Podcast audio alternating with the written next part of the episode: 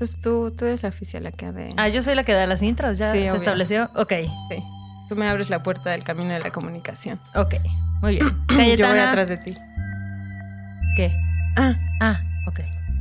Estamos listas con un nuevo tema sobre la vida, con un nuevo tema que nos va a hacer replantearnos muchas cosas, con un nuevo tema que se siente como correr con tijeras en la vida adulta. Y el tema de hoy es, Cayetana, el éxito profesional. Corriendo con tijeras. Con Ale Gareda y Cayetana Pérez. ¿qué pedo con el éxito profesional? Bueno, lo que nos han dicho que es el éxito profesional, ¿no? Ajá. Que siempre está ligado como a, pues, a tu carrera o a lo que te dedicas. O- Güey, si lo piensas está muy cabrón, porque al final la mitad de tu vida es, o sea, tienes que evidentemente trabajar para vivir, ¿no? O sea, para realizar tus sueños, no sé, vivir solo, viajar, lo que sea. Y todo parte desde a los cuántos años eliges Súper eh, morra, ¿no? ¿A qué edad tienes que elegir la carrera? 18, ¿no? Más o menos. O sea, a esa edad 17, 18. ni siquiera sabes qué onda con tu vida. No. ¿Estás de acuerdo? Totalmente de acuerdo. Y además siento que, por ejemplo, en un sistema educativo como el que tenemos en México, como que ni siquiera te van preparando o te van como, no sé, dando opciones para que descubras qué te gusta hacer. O sea, siempre es como que todos estudian lo mismo y luego es como, bueno, ya decide. Exacto. Y tú así de, ¿decido qué, güey? Aparte algo, es como una responsabilidad muy cabrona. Yo creo que a los 18 años no tienes la capacidad de darte cuenta hasta dónde te va a llevar esa decisión, ¿no? A mí me pasó que yo terminé la prepa y estuve un año sin estudiar porque no sabía qué estudiar, literal. Es que también creo que hay personalidades distintas, ¿no? O sea, por ejemplo, tengo un primo que desde chico era como que el güey construía nuestras casas cuando éramos este morros. Y el güey ahorita es ingeniero industrial, ¿no? O sea, como que el güey es como el pedo de la construcción. Como que siempre siempre supo. supo Sí, hay que eso así. quería, güey. Sí. O sea, yo sé qué cabrón. Y en mi caso era, yo era ñoñísima, entonces era buena para todo, porque el típico era de, bueno, ¿qué te gusta? ¿Para qué eres buena? Y yo, pues, la neta es que Ay, nada me costaba. Pues sí, güey, nada me costaba trabajo, pero eso lo hizo mucho más difícil porque como que todo me gustaba. Creo que me iba, me, muchos años de mi vida quise ser pediatra. Ok. Luego vi a un bebé y dije Y qué se me pasó. difícil y decidí. Exacto. Toqué un bebé y se me pasó. Escuché un bebé llorar y ya me Y ya no. arrepentí. No. luego médico forense porque decía, güey, lo que me da miedo de la medicina es que se me muere un paciente. Si soy médico forense, pues ya me llegan muertos, ¿no? Bu- ok. Práctica. Y una maestra en la prepa que fue súper mala conmigo, o sea, como la peor pesadilla de la maestra. Ajá. Y dije que me daba educación para la salud en ese entonces. Y dije, no, ya, cero quiero medicina. Dije la medicina a un lado. Y ahí fue cuando acabé la prepa y dije, no sé qué estudiar. Y te hicieron estos exámenes horribles. ¿Cómo se llaman esos exámenes? Que las preguntan, las preguntas son así como súper raras, ¿no? Súper random de ¿cómo te gusta pasar el tiempo libre? Es como, no sé, buscando gusanos, plantando lechugas. Eh, o sea, es como. Abriendo ¿qué? pájaros muertos. Ajá, es como, ¿what? A mí me pasó algo bien raro porque como que todo el mundo, bueno, hice ese examen y como que las maestras y todo el mundo me decía como, güey, tú tienes que estudiar comunicación. Y yo así de, no manches, pero pura gente rara estudia comunicación, ¿no? Obviamente no, no había caído en cuenta de que yo soy rarísima y que yo soy la primera que debería estar ahí en el crew de la rarez. Em, pero bueno, esquivé. Em- empecé estudiando turismo porque según yo quería viajar un buen y estudié un semestre de turismo y luego me di cuenta que cuando todos estuvieran viajando yo iba a estar trabajando más que nunca. Y dije, Nel, y ya, entonces sí entré a comunicación. O sea, terminé como ahí donde debía haber estado desde un inicio.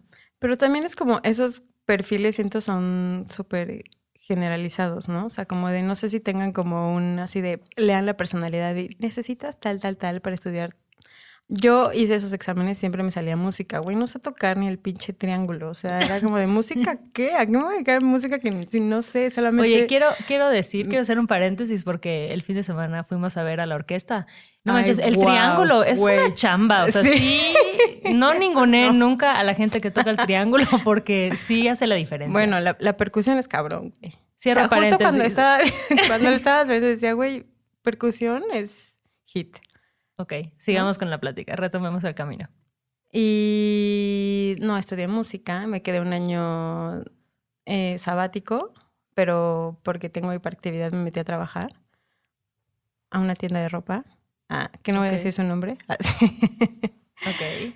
Y después de ahí era como de, bueno, ¿qué, qué sea? O sea, ¿cómo encuentras tu, o sea, tu pasión? O sea, ¿qué es lo que te gusta hacer? Y yo siento que, no sé si a ti te pasó lo mismo, pero por ejemplo, yo estaba en la carrera, igual comunicación es una carrera que es como muy amplia, ¿no? Como que ves un poco de todo y de nada y ya sabes, está la gente que quiere hacer radio, los que quieren hacer cine, los que quieren ser actrices de Televisa. Eh, y a mí me, me sacaba mucho de onda que yo no sabía bien qué iba a hacer. O sea, yo entré un poco a comunicación por descarte. O sea, era como, no me gustan los números, no me gusta esto, entonces comunicación. Pero me estresaba un buen no saber qué iba a hacer una vez que me graduara. Y al mismo tiempo fue muy loco porque yo empecé a escribir un blog, o sea, Malvestida empezó siendo un blog. Y empecé a escribir ahí y yo ya estaba como haciendo colaboraciones con un montón de medios y nunca me cayó el 20 de que eso ya podía ser mi chamba, ¿no? Como que estaba tan clavada en este ideal del trabajo y del éxito y de no sé qué, Claro. que no lo estaba viendo. O sea, me costó un poco llegar a ese encuentro. Ahorita te voy a contar cómo fue que llegué. Yo estudié diseño gráfico por mi hermana. Era como de, güey, ¿y si estudias diseño gráfico? Ya sabes, Ajá. era como de, pues te gusta de... Eras la que dibujaba. tenía letra bonita en la prepa, güey. Sí, güey. Sí, claro. Era la, la letra bonita y la que le ponía un chingo de empeño a las maquetas, güey. Ya sabes, así de al volcán con plasti, ya sabes que hacías, güey. Yo, eso me encantaba, las manualidades. Y mi hermana como que me, me, desa- me desarrolló un perfil donde me dijo, güey, estudia diseño gráfico. Dije, perfecto. Ujú. Eh, mi primera opción fue la UAM. Hice tres veces el examen para la UAM. Nunca fui aceptada. Ajá. A pesar de que salí de 9.8 de la prepa, güey, O sea, con excelencia casi, super nerd. No manches. Pero porque me gustaba, me gusta estudiar, me gusta ser la persona que soy. Gracias, bye. Ajá. A mí nunca me gusta estudiar. ¿Por? No sé, me da mucha flojera. Y como que siempre sentía que estaba perdiendo el tiempo. Y como tenemos este enfoque súper teórico de las cosas, ¿no? Como de apréndete lo que viene en el examen. Y era como, "Mm, esto no me va a servir. Y la neta, perdón por lo que voy a decir, pero no, No, siento que no siento que lo que vi en la carrera me haya ayudado para lo que hago ahora. O sea, creo que lo que más me forjó fue lo que hice por fuera en esos años de la universidad. O sea, las Totalmente. colaboraciones que hice por fuera, eh, los contactos que hice por fuera, ¿sabes? Como mandar mis textos que estaban escritos con las patas, pero mandarlos a otras revistas. O sea, como que todo ese movimiento que yo hice, sí durante la carrera, pero por fuera es lo que realmente me creó las herramientas que, que uso ahora. A mí yo creo que me hizo falta, pero sí, o sea, evidentemente los programas... Claro, ¿no? igual O sea, ahí necesitas más Adobe y técnica. esa- Y, ese sí. pedo de, por lo menos de decirte cómo se usan, creo que es básico. Pero también mucho depende de lo que hagas por fuera, ¿no?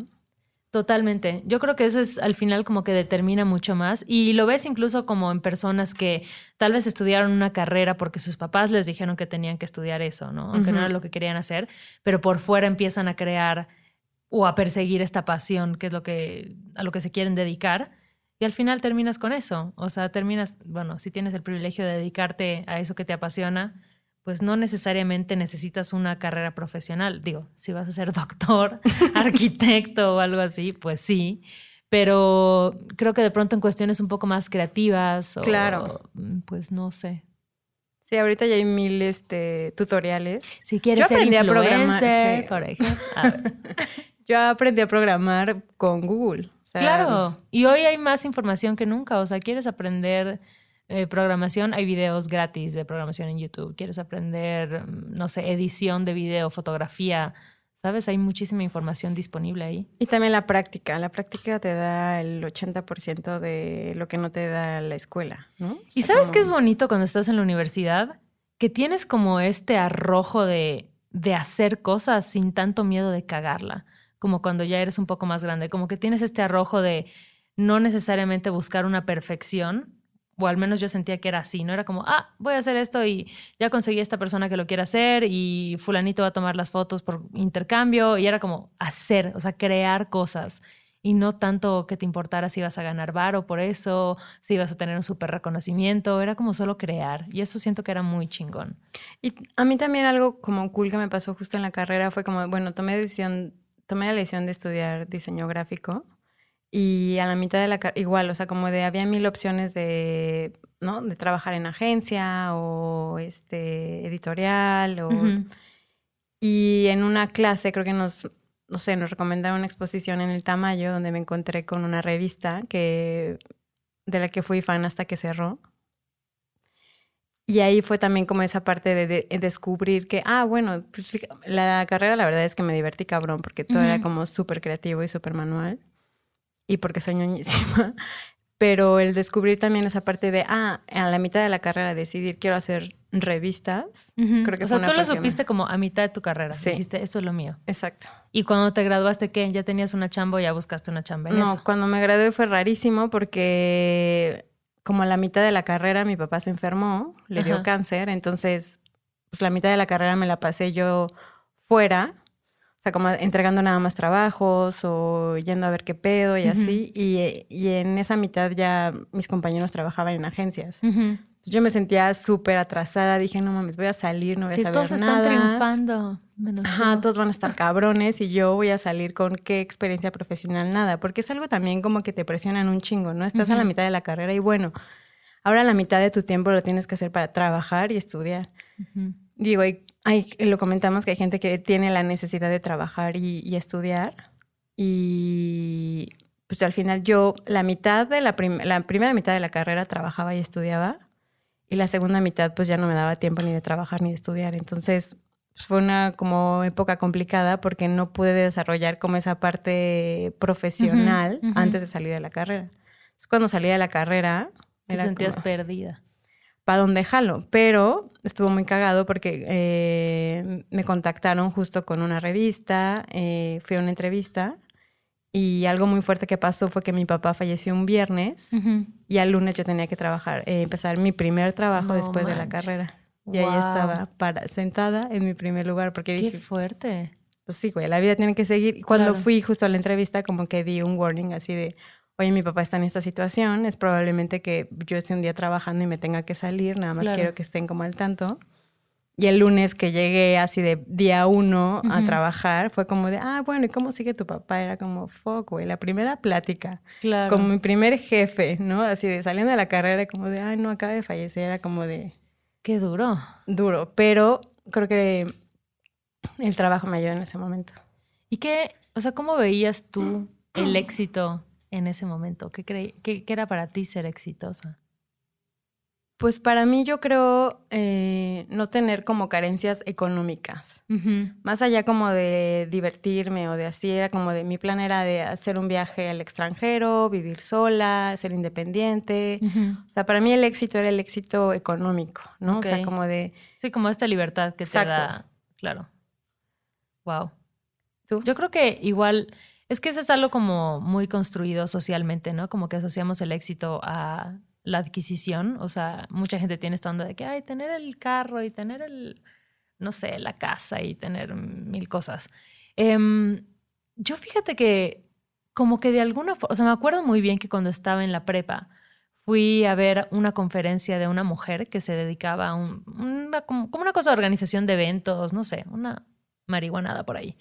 Y, pero me impactó muchísimo ella y me impactó mucho como el estilo de vida que tenía, que ella era como, un día estoy viajando aquí, y otro día estoy viajando allá y estoy al frente de un equipo. o sea, como que ese liderazgo a mí fue como, no manches, yo quiero estar ahí, ¿sabes? O sea, yo quiero viajar por todo el mundo, yo quiero estar dando conferencias, yo quiero estar, como que esa idea de, como de mover gente para mí fue como el ideal de éxito, o sea, como de, yo me veía, ya sabes, en traje ejecutivo con portafolio en mano y viajando por el mundo. Este, traje sastre. Traje sastre, ¿no? Zapatito de tacón. Exacto. Tal vez no tan así, pero yo creo que sí. Y algo interesante que yo siento que he tenido es que mis papás siempre me educaron mucho como para poner en prioridad, pues no necesariamente mi carrera, pero sí mis proyectos. Y yo de alguna forma soy un poco desapegada en el sentido que si de pronto siento que algo me está reteniendo para avanzar, lo dejo ¿no? Ya sea una ciudad, ya sea una pareja, ya sea... Soy un poquito desapegada en el sentido de que, no sé, mi- mis proyectos personales o profesionales son una prioridad. Y no en un sentido workaholic de que, ay, no manches, me encierro y ya nadie me ve, pero sí me queda claro que es un motor importante para mí el trabajo, ¿no? Claro. Me, me llena mucho y es, es algo que siempre ha estado como muy presente en mí. ¿Y en qué trabajaste primero? O sea, ¿cuál fue tu primer chamba? Ah, esa es una pregunta extraña de, de responder porque ya sabes que siempre tienes estas chambas como no oficiales, ¿no? Sí. Así como que, ay, pues no sé. Yo Güey, tuve... yo a los seis años eh, vendía huevo. Digo huevo, este pollo. Bueno, huevo también. Vendías, a los seis años vendías pollo. A los seis años, porque mi vecina enfrente tenía una pollería. Bueno, a lo Ok. mejor- como seis, ocho años más o menos. Estabas bien morrita, ¿no? Me encantaba hacer las milanesas. Claro, porque te pones a darle golpes a la carne. Qué loco. No, bueno, yo no me digo, sí tuve trabajitos así de que el verano hacías tus pulseritas y las vendías, pero digamos que tuve, cuando estaba en la carrera, tuve una marca de accesorios que los hacía en tela y que según yo eran lo máximo y ahorita los veo y era como, no inventes, estaban horribles, ¿no? Y luego hice fashion styling y luego hice como consulta para, para algunas revistas como de Cool Hunting, como que siempre onda freelance.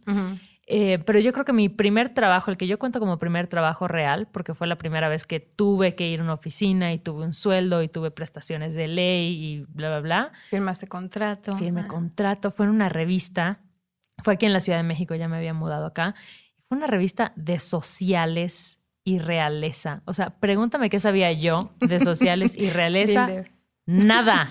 Y me acuerdo que cuando le conté a mi mamá, mi mamá así de, Ale, este, eh, tú no, no, ¿cómo- ¿por qué? ¿Por qué te dieron el trabajo? Y yo, no lo sé, pero mi prioridad ahorita es como quedarme, o sea, tener varo para quedarme en la Ciudad de México Claro. y ya luego veré qué hago, o sea, pero ese fue, y fue un trabajo muy extraño. O sea, sé muchas cosas sobre la realeza que preferiría no ocuparan espacio en mi cabeza, pero ahí están. Sí, ¿tu chamba cuál fue? La mía igual, la mía es que, o sea, la primera vez que firmé contrato, yo firmé contrato justo cuando cumpliendo 18 años, Ajá. porque fue cuando trabajé en esta tienda de, de ropa. Ahí descubrí que me encantaba ser cajera. Amo ser cajera. es como un Pues, sueño, ¿no? Yo de Exacto, niña era siempre. como, sí, Súper divertido pasar cosas por Entonces, cuando mi chamba era ser cajera, güey, los cortes así, me mamaba ser cajera. Pero dije, no, o sea, me encanta ser cajera, pero siento que esto no, tal vez no me va a llevar hasta donde yo quiero, ¿sabes? Ajá. O sea, no, no me va a poder dar la estabilidad económica que estoy buscando. Y mi primera chamba fue igual en una revista de sociales, así, Ah, así de ahorita mira, platicando unidas. igual, unidas. Y, pero aprendí muchísimo, estuve Sí, muchos igual años allá. buen. O sea, como que creo que aprendes más de cómo se maneja justo como el- un medio, un medio impreso más como las revistas, ¿no? O sea, como de como que ahí en esa en ese trabajo le agradezco a mi jefa en ese tiempo porque me dio como mil oportunidades. Fui directora de arte como muy rápido también. Y eso fue lo que creo que mi chamba me gusta, me encanta, o sea, no sé si me siga dando para más años. Ajá. Ahorita estoy buscando como ampliar mis posibilidades, pero es una es una chamba que me gusta. Yo creo que- bastante. Yo creo que el primer trabajo no necesariamente tiene que ser tu trabajo ideal. Tenemos esta idea de que, ay, claro. O sea, yo me acuerdo que me gradué y era como, claro, yo en The Devil Wears Prada, ¿no? O sea, Ajá. ese es mi trabajo ideal, yo eso quiero hacer. Y caí en esta revista que para nada era lo que me interesaba, pero me dio muchísimas bases. Y además yo siempre tuve muy claro que era como un proceso, o sea, que era un medio para un fin, ¿sabes? El fin era quedarme en la Ciudad de México. Y el, o sea, esa fue la primera chamba que me ofrecieron y dije que sí. Y, y creo que igual está padre tener ese enfoque o tener esa visión de que pues tu primer trabajo siempre vas a poder aprender algo. Claro. No necesariamente va a ser ya el sueldazo y el superpuesto, pero sabes, tener esa humildad de decir voy a ver qué puedo aprender aquí y en el momento en el que ya sienta que no da para más, pues muchas gracias y te vas, ¿no? Y justo eh, te dedicas a lo, o sea, digo, te sigues dedicando mucho como a comunicación y esto, pero tú diste un salto importante como entre la vida a la que llevamos nosotros Godín, que yo sigo perteneciendo a ella, Ajá. a ser este tu revista, digo ya, entrepreneur. Entrepreneur. Entrepreneur. Odio esa palabra. Sí, es un viaje. es todo un viaje. Yo siento que igual siempre he sido un poquito como rebelde, entonces tenía claro que, que no iba a durar mucho trabajando para alguien más. Y digo, trabajamos en la misma empresa un tiempo y, y, era muy chistoso como ahí sí estuve en The Devil Wears Prada, ¿no? Y la que era la jefasa era todo un personaje em, con ciertas actitudes que a mucha gente le daban miedo y a mí me daban risa, ¿no? O sea, me acuerdo que me llamaba para regañarme a su oficina por, de verdad, por tonterías. Y yo salía de ahí y era como, wow, o sea, esta gente está jugando un papel que parece todo muy, muy bizarro.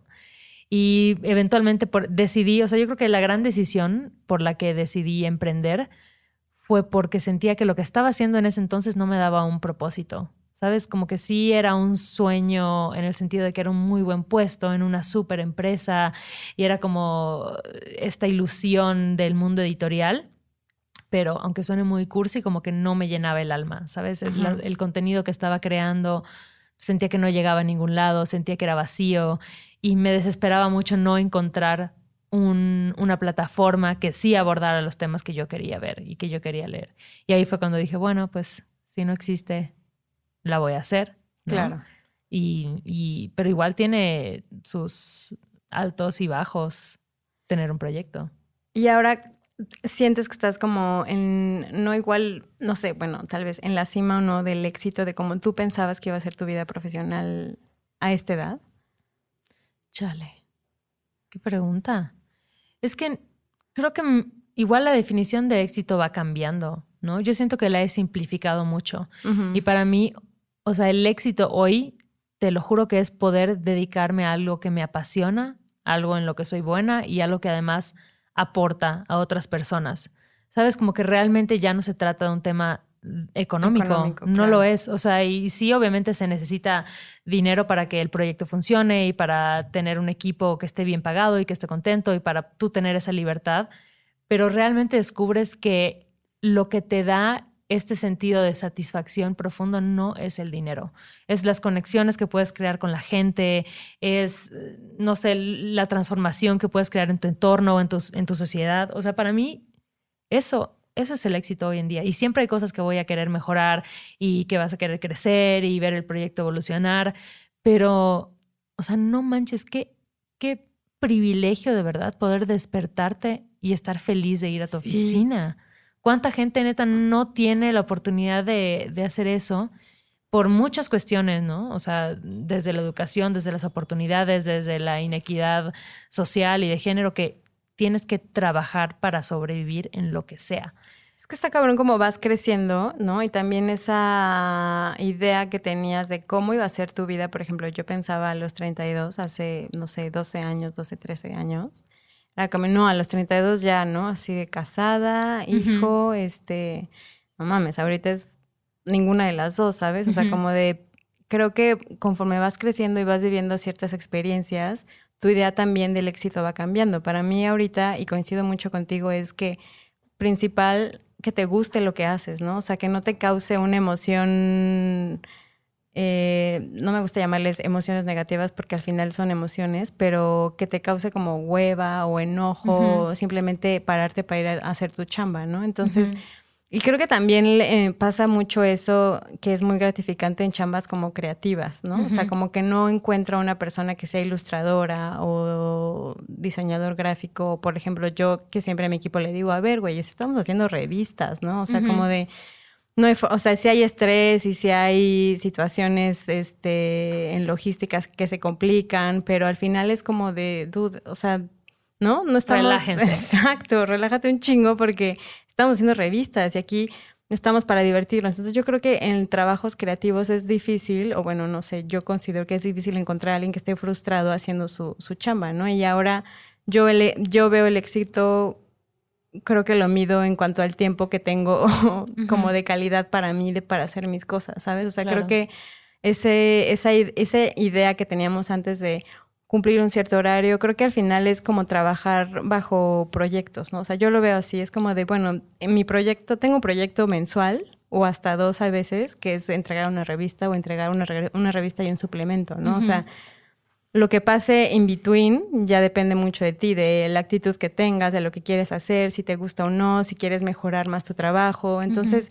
si estás, en mi caso, por ejemplo, en un lugar donde todo el tiempo estés como motivado, ¿no? A hacer cosas nuevas, a hacer cosas todavía más chingonas, a que... Porque al final yo creo que todo se puede mejorar siempre, ¿no? O sea, siempre puedes hacerlo más chingón y más chingón y más chingón. Es como nunca hay un límite. Y creo que es como fundamental estar contento con lo que haces y tener tiempo de calidad también para ti para desarrollar tu creatividad o lo que fuera también fuera del trabajo Pero que te está dando de comer, Es que ¿no? ahí está muy cañón porque nuestra cultura laboral está muy jodida. O sea, como que, eh, no sé, siento que vivimos en este esquema en el que los jefes siempre quieren explotar a los empleados y siempre es como que tienes que darle toda tu vida a esta empresa y te voy a dar el mínimo de vacaciones con el mínimo de sueldo, con el, ¿no? Y, y, qué horrible no entender que el trabajo tiene que ser, sí, una parte de nuestro trabajo, pero eso, una parte de nuestro trabajo. Y, y- y que no deberíamos llegar a un lugar con un disfraz de, ay, este es mi disfraz Godín y voy a ser miserable aquí y luego ya puedo dedicarme a ser feliz, ¿no? O sea, no sé, a mí me causa como muchísima satisfacción poder crear un entorno laboral en donde entendemos que lo más importante es tu salud mental, eh, o sea, no sé si pasa algo grave, si por algo no puedes ir, si tienes cólicos, si te sientes mal, si estás comunicación. O sea, por favor, no vayas a trabajar, no pasa nada. O sea, si un día no va, no pasa nada. O sea, como que entender o tener este enfoque de las personas y de respetar y valorar el tiempo que le están dando a tu proyecto o a tu negocio. No manches, yo creo que crea un entorno laboral mucho más rico, mucho más creativo, donde la gente está contenta, pero desgraciadamente esa no es la realidad de la mayoría de las personas. Sí, no.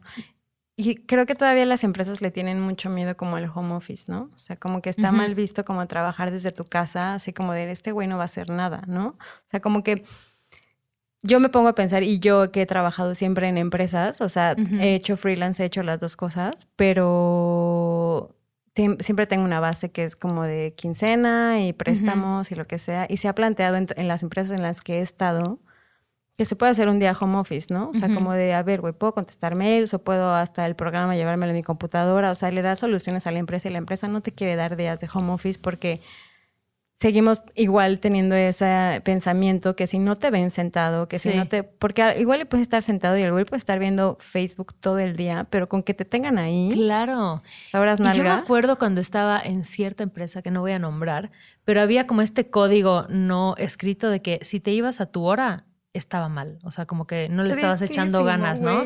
Entonces, tú ya habías terminado de trabajar y te tenías que hacer mensa como media hora porque no, si me voy exactamente a mi hora, es que no estoy ocupada lo suficiente. O me acuerdo que yo tenía este concepto de decir, ay, sí, es que ayer salí temprano. Y era como, no inventes, no salí temprano, salí a mi hora. Pero como estoy acostumbrada siempre a salir dos horas después, por eso me parece temprano. Y ese tipo de cosas son muy normales y son muy tontas. Súper. ¿Por qué somos así, gente? No sé, y aparte no es triste. es- y es que aparte siento que te empieza a generar como un enojo, ¿sabes? Ajá. Entonces te empieza a cagar tu trabajo que antes te gustaba. Es como de, estoy siendo, o sea, te estoy, no, yo como empleado, es como te estoy entregando en tiempo y forma, en un trabajo de calidad, porque, ¿no? Esa soy, esa es, esa es mi persona profesionalmente. Pues dame chance también, ¿no? O sea, como de, si ya acabé, poderme irme a mi hora, o sea, Claro, o antes. pedirte un día, también, o sea, como un día al mes, como de, tengo cosas que hacer personales, porque igual un horario godín es como de, no te da tiempo ni de ir en la mañana a la tintorería. No, no, no. Creo que tengo un saco que lleva como cuatro meses porque no he podido ir por él. Esa es la parte que yo digo como de la parte godín que un poco sí me afecta, que es el horario. O sea, digo, tengo una buena comunicación con la persona con la que trabajo y podemos llegar a acuerdos porque también hago cosas, producciones fuera y así. Entonces, creo que nos hemos eh, relacionado bien, pero también están estas, estas eh, oficinas y situaciones donde la gente la está pasando mal y que está sentada horas nalga y eso les empieza a causar un enojo. Entonces, se vuelve un círculo vicioso donde igual el empleado no hace bien su chamba y empiezas, Sí. ¿no? O sea, como que empezar ahí un, un círculo que no es para ninguna parte beneficioso. ¿Y cuál ha sido como algún momento como muy difícil que has tenido que superar en tu vida laboral que recuerdes y que digas como, wow, o sea, me sentí así en el hoyo? Yo creo que trabajando en un en el área creativa siempre hay una inseguridad, por ejemplo, yo personalmente, ¿no? O sea, como de liderar un equipo creativo como de diseño es para mí un poco sí representa un reto, ¿no? Porque siempre está como de lo estoy haciendo bien, lo estoy haciendo mal. He rediseñado revistas, ¿no? Ujú. Esta en el- la última en la que trabajé, bueno, en la que estoy ahorita la rediseñé y siempre está como en la opinión, ¿no? O sea, como de la retroalimentación, de si le gusta o no a la gente, estaré haciendo bien mi chamba. Pero creo que esas inseguridades las he sobrepasado también como fortaleciendo Ujú. mi personalidad, ¿no? O sea, como decir, ah, bueno, estoy acá porque, porque soy una chingona, porque pues es un poco también como conocerte y empoderarte del, del lugar en el que estás y lo que estás haciendo en tu chamba, Y ¿no? O sea, creértela, ¿no? Creértela, Sí. sí. O sea, al final estás ahí por algo, ¿no? O sea, Claro. y liderar un equipo creativo, que al final también la creatividad es como súper emocional, eh, depende de mil factores, digo, muchas chambas también, ¿no? Pero creo que en la parte creativa no es como que te den una fórmula y la resuelvas y ya hiciste tu chamba. Es como de, bueno, te dan un cascarón y te dan papel y te, o sea, como que te dan ciertos elementos y de ahí tienes que crear algo cabrón, ¿no? Entonces creo que depender de la parte de mi creatividad para vivir, eso es lo que, ese es como un reto con el que me enfrento como día a día. Porque digo, Claro. ¿qué tal si un día ya no me sale bien o ya no Sí, tengo sí, sí. inspiración o... Digo, no voy a encontrar el hilo negro, ¿no? Pero siempre está esa parte de vivir de tu parte creativa. Creo que es este como mi mayor reto. Pero así el hecho como de enfrentarme a algo cabrón. Bueno, he llorado un par de veces, ¿no? Así, no me sale. Así. Qué rico, Me ¿no? re- me regresaron la portada. en la oficina. Sí, en. Malvestida tenemos un artículo que me gusta mucho que habla de por qué llorar en la oficina debería ser un derecho laboral Sí. y no algo de bullying. Es que tienes que descargar, Tienes güey. que Yo- Yo, me meto descargar. al, yo meto al baño unas tres, dos, dos, tres lagrimitas, güey, me las limpio y ya Ajá. a seguirle. Sí, totalmente. Sí, no está fácil. Yo creo que o sea, yo he tenido varios momentos, sí, de mucha crisis, ¿sabes? Como, y una vez, yo nunca había tenido un ataque de ansiedad y trabajando en una revista en donde había demasiada presión y donde de verdad yo ya estaba al límite, o sea, de que ya me habían explotado todo lo que podían. Me acuerdo que un día estaba dormida y me desperté llorando con un ataque de ansiedad porque estaba soñando con el trabajo. Es como que decía, qué loco que ni siquiera cuando estoy dormida me puedo desconectar, ¿no? Y era así como llanto y luego empecé a tener como em, problemas de salud porque no estaba comiendo bien. Y, no, o sea, de verdad cuando me di cuenta de eso que dije, no lo vale, o sea, no vale ni tu salud mental, ni tu salud física, un trabajo por más increíble que te digan que está o que es el gran, la gran chamba de la vida, no lo vale. Y creo que eso me sirvió a mí muchísimo para igual entender que cuando yo tuviera un negocio, ¿sabes? Como, como no ser con la gente que trabaja contigo, como no ser con tus colaboradores. O sea, y es un poquito como este rollo de, pues sí, de, de nuevamente crear una ética laboral en donde la gente esté a gusto y donde pueda como realizarse profesional, pero también personalmente, porque siempre queremos separarlo. O sea, qué chido cuando puedes hacer las dos cosas en uno, ¿no? Perdón, es que le robé café. Oye, regrésame mi café. Yo estoy como tratando de no decir nada y fingir seriedad, pero juzgándote un buen con mi Sí. mirada, así de ¿por qué estás agarrando mi café? Oye, y es para. que sabes que justo, ¿Qué? o sea, quería, es que quería comentar un punto, pero amigos, perdón, es que como que me enfermé de la garganta y estoy aplicando la Lolita. ¿Sabes? Güey, ¿has visto ese video de Lolita? Obvio, Sí. obvio. ya se fue, así. Es que ¿por qué te queda eso después de la gripa, güey? ¿No? Es como la pasas mal. Ay. ¿No? O sea, que no tienes moco, flema, güey. Y luego ya dices, estoy bien, me siento bien. Y luego sale así, ¿no? Es como que quieres un comentario y te sale Lolita. Entonces, ahorita Lolita ya las está apoderando de mí, Pero ya, ya lo pasaste con mi café. no hay problema. pero ya te robé un poquito de café. Ah, no, eso, justo como que ahorita también, eh, por todo este de los millennials, ¿no? Así, sí, la tía hablando. Eh, que también ese tipo como de definiciones de un jefe, ¿no? De un jefe, de un líder, de cómo quieres mantener a, a tu equipo, ¿no? O sea, como de que vale más como la comunicación, que estés en un equipo que sea beneficioso y virtuoso para todos, o sea, creo que eso también ahorita en la actualidad ha cambiado muchísimo y creo que hay eh, una cultura muchísimo más abierta de esto, ¿no? O sea, como de crear un ambiente sano de trabajo y más en... Porque, pues, no sé, pasas en un, porcentaje, un gran porcentaje de tu vida en la chamba, ¿no? Entonces, creo que es este importante saber liderar un equipo y no ser un jefe tirano. Oye. Ah, como así me imaginé una presentación en PowerPoint, ¿no? Así de líder tirano. Oye, líder tirano.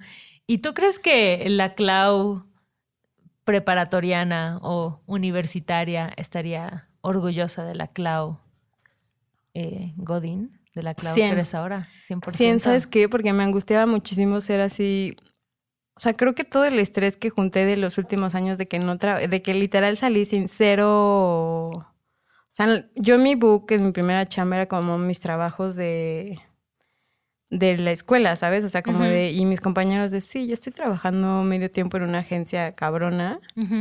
Y yo salí como, ay, bueno, esto es mi clase Hice este PowerPoint. Exacto. No, ¿qué pasó? ¿Qué pasó? No, ¿qué pasó? Y ocupé Paint. Así. Oye, Paint estaba chido. Y esta mi presentación con Comic Sans. sí, güey, tristísimo. Pero pues al final lo logré y de ahí ya no falté, güey. O sea, pero también es justo eso. O sea, creo que en la carrera, por lo menos en mi país, creo que ya llegué a, o sea, como al tope, por lo menos en una empresa, ¿sabes? O sea, como de directora de arte.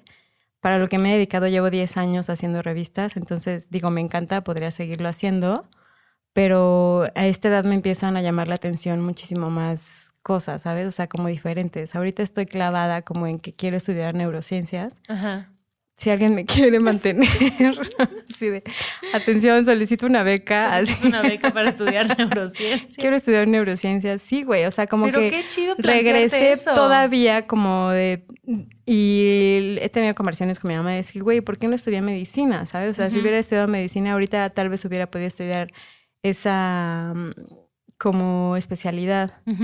Entonces ahorita es como de, güey, literal tendría que empezar desde cero y no es una carrera como de, ay, bueno, en dos años ya veo qué pedo, güey. No, o sea, me tendría que echar unos cinco o seis años.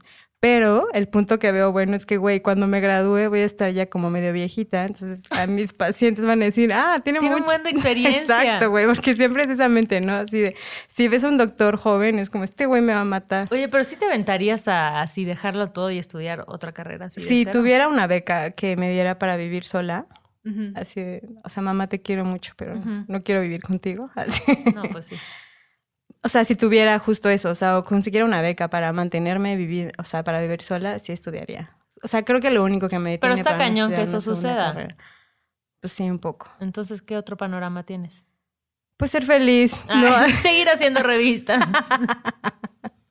pues la verdad, ah, pues por lo menos una, o sea, como a una meta a corto plazo de seguir haciendo lo que hago porque soy feliz, güey. O sea, Me gusta, eres buena, sí. O sea, como que llevo una vida bastante placentera a lo que me dedico, entonces no cambiaría. ¿Tú estás orgullosa? La Ale, la pequeña Ale que corría en las playas de Mérida. De Mérida. En Progreso. Ajá. ¿Así en Progreso? ¿Cómo dirías progreso? Progreso. Ay, sí. Así, progreso. y yo esperando así, progreso. Progreso.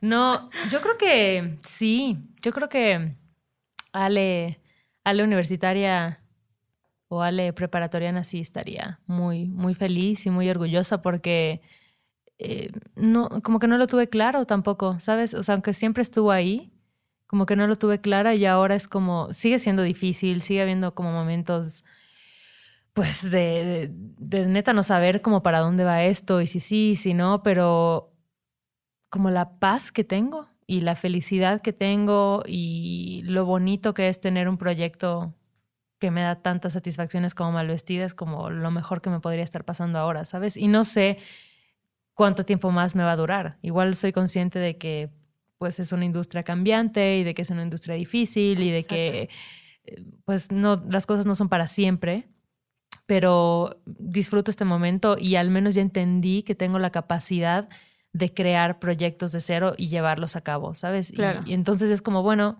si el día de mañana no es esto, sé que será algo más y ya sé que lo más importante que voy a perseguir no es el dinero, sino es esta, pues sí, esta paz interior y esta interacción y esta conexión con la gente. Y creo que saber eso ya es pues, lo más valioso que puedes tener. Totalmente. A mí lo que me pasó es que empecé a estudiar justo programación porque como que me sentía la señora que había estudiado diseño gráfico, ya sabes. Así de, ¿Y ahora qué usan los chavos? o sea, como que para mí pasar de del mouse al Aguacom fue como, güey, ya me estoy modernizando, cabrón. Claro, ¿Ya claro. Sabes? Ya, yo no soy la señora que diseña. Y ya la banda haciendo realidad virtual, ¿no? Y tú así de, "Ay, Exacto, güey. tarde, perdón. Y empecé a estudiar programación en Google e hice un par de páginas así. Visiten W. Sí, www.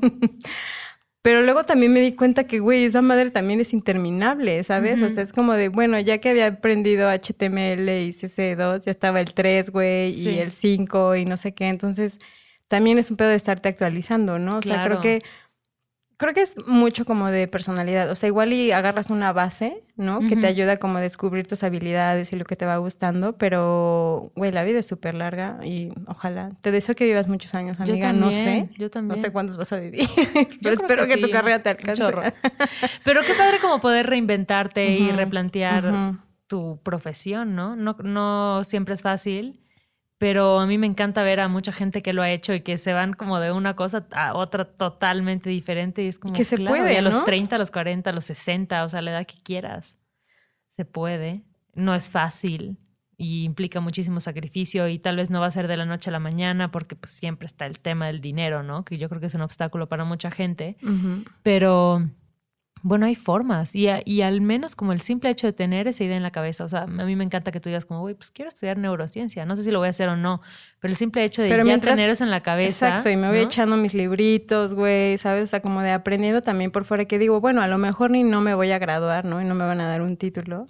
Lo voy a comprar en Santo Domingo, no, es cierto. Todos sabemos que vas a terminar siendo una chamana, curandera.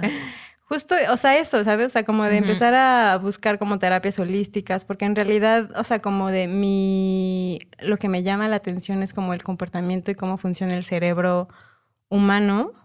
Y de ahí parte mucho también como la parte emocional y Ujú. entonces he buscado como alternativas que puedo ir estudiando cursos, leyendo libros mientras vivo mi vida de clase me- mediera 20 32 años soltera, Luchona, independiente, exacto. autónoma. Ya cuando te quieras bajar del, ya no, cuando uno se quiere bajar del tren de la adultez, pues ya, ya no se puede, hija. No, pues no, Y tienes que seguir no. dándole.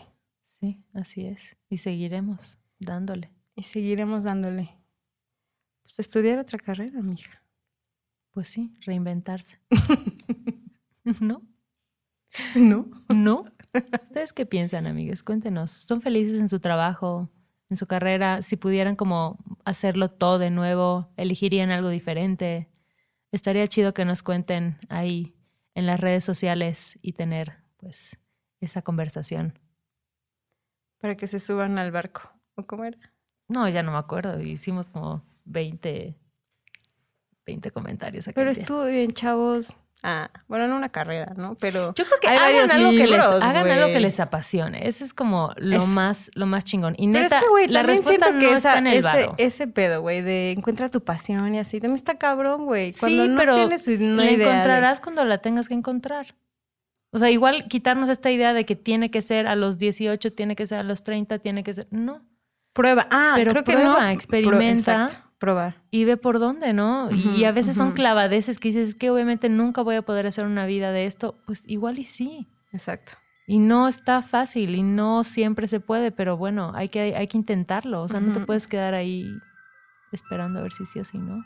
¿No? Tienes que Güey, yo era súper, bueno, sigue siendo súper hater de las redes sociales cuando salieron. Y yo decía, qué hueva. Fui la última, creo que de mis amigos de Facebook. Nu- Nunca he tenido Facebook. Y no mames, ahorita hay banda que vive de las redes sociales. Claro, Yo nunca igual. creí en ellas. ¿Ya ves? Y van saliendo como nuevas profesiones y, y nuevas oportunidades.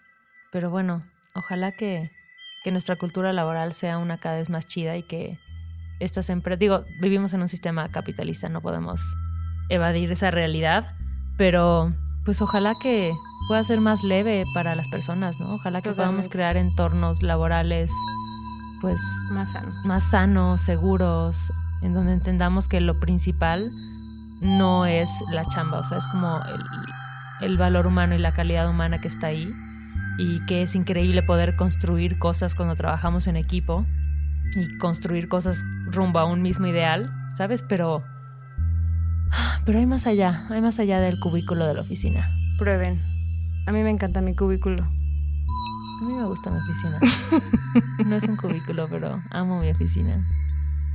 Y qué lindo como voltear a ver a la gente con la que trabajo y decir, wow, o sea, Sí, güey.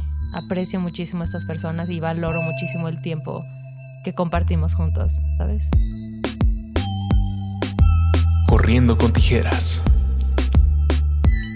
Con Ale Gareda y Cayetana Pérez. Quieran a sus coworkers, no sean mala onda en la oficina. Y si ya Y si trabajan en un entorno feo, renuncien, güey, ya. pues sí. O, pues sí. Pues renuncien, güey. Vendan así, producto de catálogo. Cháchara. Ay, sí. Pues sí. Sean felices, los queremos.